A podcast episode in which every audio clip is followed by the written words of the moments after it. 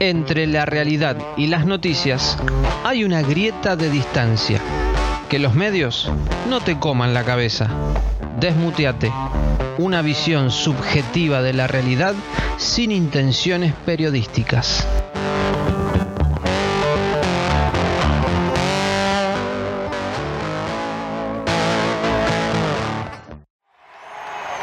No los escucho bien. ¿Cómo están? También ahora estoy bien.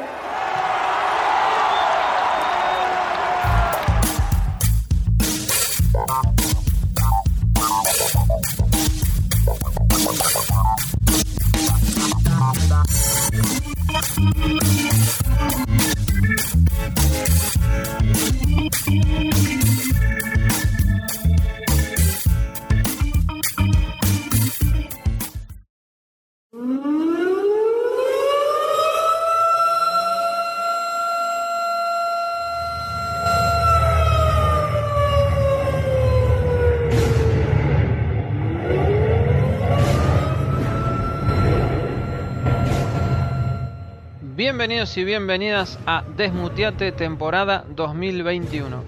Una visión subjetiva de la realidad sin intenciones periodísticas. Mi nombre es Alejandro Marzulio, un opinólogo de la vida. Y aquí estamos, en medio de esta guerra contra el coronavirus que nos encuentra en la cresta de la segunda ola, que muchos medios opositores de comunicación insisten en ningunear. Las malas noticias, hospitales y clínicas colapsadas, más de 60.000 muertos acumulados, 500 muertos por día, 30.000 contagios diarios. Una guerra contra un enemigo invisible. Y políticos berreta, como el virrey Larreta, que aprovechan para hacer campaña con los contagios. Ataques constantes de los medios que creen que la Tierra es plana y que el virus no existe y misiles judiciales a un DNU presidencial. La discusión superficial sobre la educación. Presencialidad sí, presencialidad no. Las buenas noticias. La vacuna Sputnik Vida, de producción nacional, desarrollada por el laboratorio Richmond, que producirá un millón de dosis al mes hasta llegar a las 5 millones de dosis. La gran campaña de vacunación en la provincia de Buenos Aires, que ya vacunó a más del 70% de los mayores de 70 años. El avance de la ciencia argentina con el CONICET a la cabeza, que desarrolló el suero equino hiperinmune, los barbijos especiales, los test rápidos. Y para destacar que gran parte de la población está acatando las medidas sanitarias que respeta el DNU que respeta el uso de barbijos, el distanciamiento y las clases virtuales. Por eso digo, no todo está perdido. No hacíamos más que abrir hospitales nuevos, no hacíamos más que abrir hospitales nuevos. Esto de poner la verdad sobre la mesa. Yo sé que hay muchos vecinos, por ejemplo, de La Matanza, que seguramente me están mirando, que tienen dos hospitales bastante avanzados para terminar y poner en funcionamiento. Ahora yo dije claramente, no voy a abrir un hospital nuevo más. Nosotros no vamos a cortar cinta. Andrés Segret, kinesiólogo de pacientes con COVID del Hospital Oña Tibia de Rafael Calzada, provincia de Buenos Aires. Sí, explotó, explotó, che, el laburo otra vez. Y el, el hospital está hasta las manijas. Mucha, mucha, mucha gente. El año pasado un poroto a esta altura. No había casi gente. Ahora está todos, todos los servicios del hospital colapsados de COVID. Así que, y yo en terapia, viste, así que nada, vestido de astronauta todo el día. No dormí ya, viste, en la guardia, es, laburo 24 eh, horas posta. Antes era como que bueno, listo, dormís un par de horas, ahora es mucho, mucho, mucho laburo. Pero bueno, yo qué sé, es como sos bombero y se incendia la Patagonia, tenés que estar ahí. El hospital no suele ser así, ¿viste? Es como que ahora porque está, parece que tira una bomba. Pero bueno, sí, mucho contagio. Y mucha gente joven también se está viendo, mucha, mucha gente joven. No voy a abrir un hospital nuevo más. Nosotros no vamos a cortar cinta. No vamos a abrir hospitales nuevos, Mirta.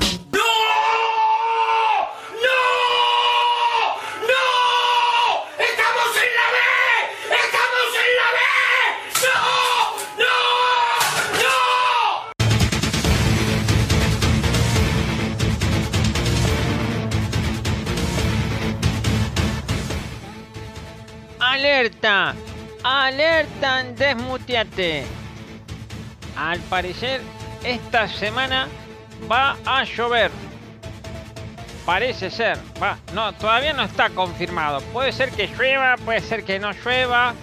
Eh, puede ser una oportunidad para sacar la ropa del tendedero o, de la percha, donde la tenga, y ponerla arriba de una silla, eh, esperar a que deje de llover. Eh, una buena oportunidad para aprovechar el día y estar adentro de la casa, eh, viendo los goles de Huracán, por ejemplo, que es muy entretenido. No sé, alerta, alerta, alerta en desmuteate. Me acaba de llegar una información de, último momento. Al parecer no llovería, así que la información que dije anteriormente, descártenla. Eh, seguiremos con más noticias en esta alerta, alerta, alerta, desmuteate.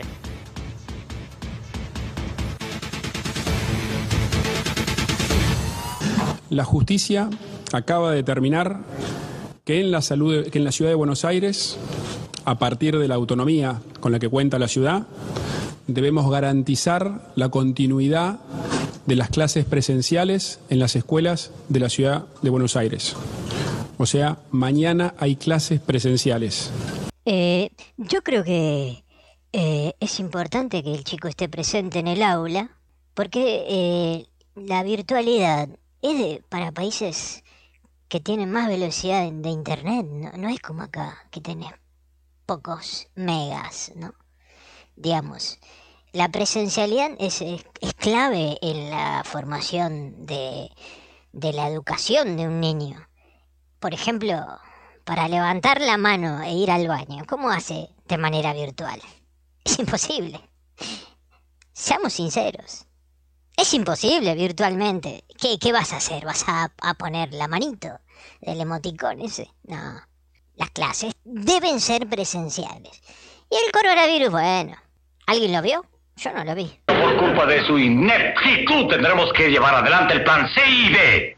Conozco el plan B, pero Siegfried, ¿cuál es el plan C? Este es el plan C.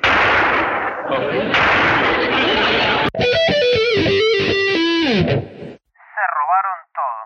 Luego del triunfo de Mauricio Macri en las elecciones de 2015, uno de los mantras más repetidos por los medios masivos de comunicación fue se robaron todo haciendo referencia a los supuestos desmanejos de dinero en los gobiernos kirchneristas. Los acusaron de sobreprecios en la obra pública, de cuentas en paraísos fiscales, buscaron bóvedas en las casas de Cristina, rompieron paredes, perforaron campos con retroexcavadoras, acusaron al Vaticano de ser cómplices del lavado de dinero, escribieron un cuaderno con la pluma de García Márquez y el cuerpo de Monzón. Publicaron cientos de tapas en los diarios, llenaron horas de televisión, se gastaron la saliva en las radios.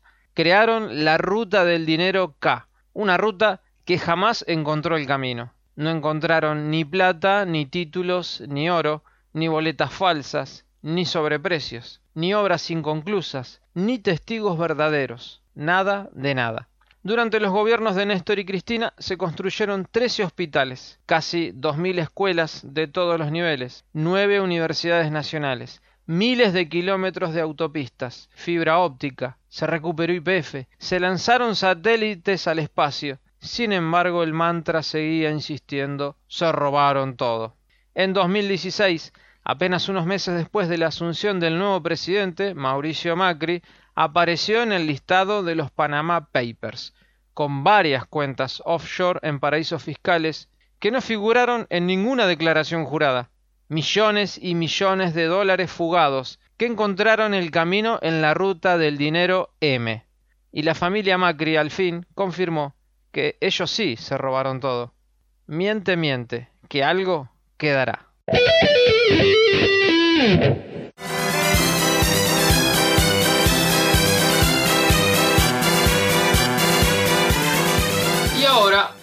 con una adivinanza a cargo de Fidel.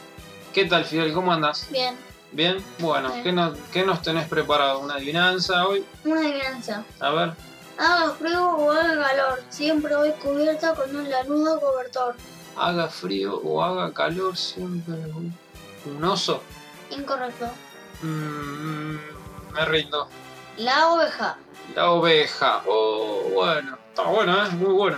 Bueno, la próxima, ¿vas a preparar otra adivinanza? Sí, Bueno, dale, nos vemos en la próxima. Nos escuchamos en la próxima. dale, chao. Bueno, chao.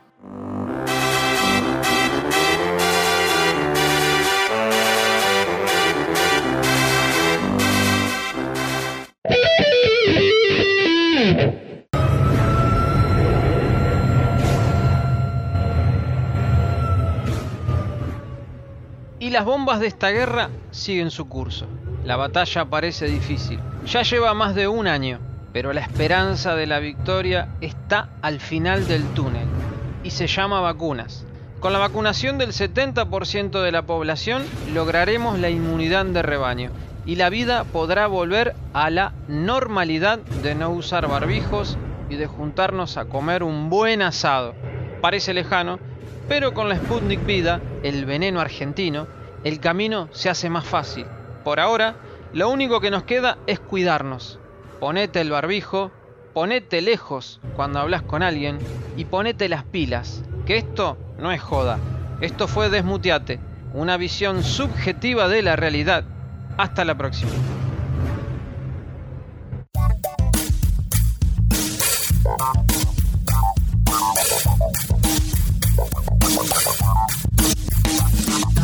Thank you.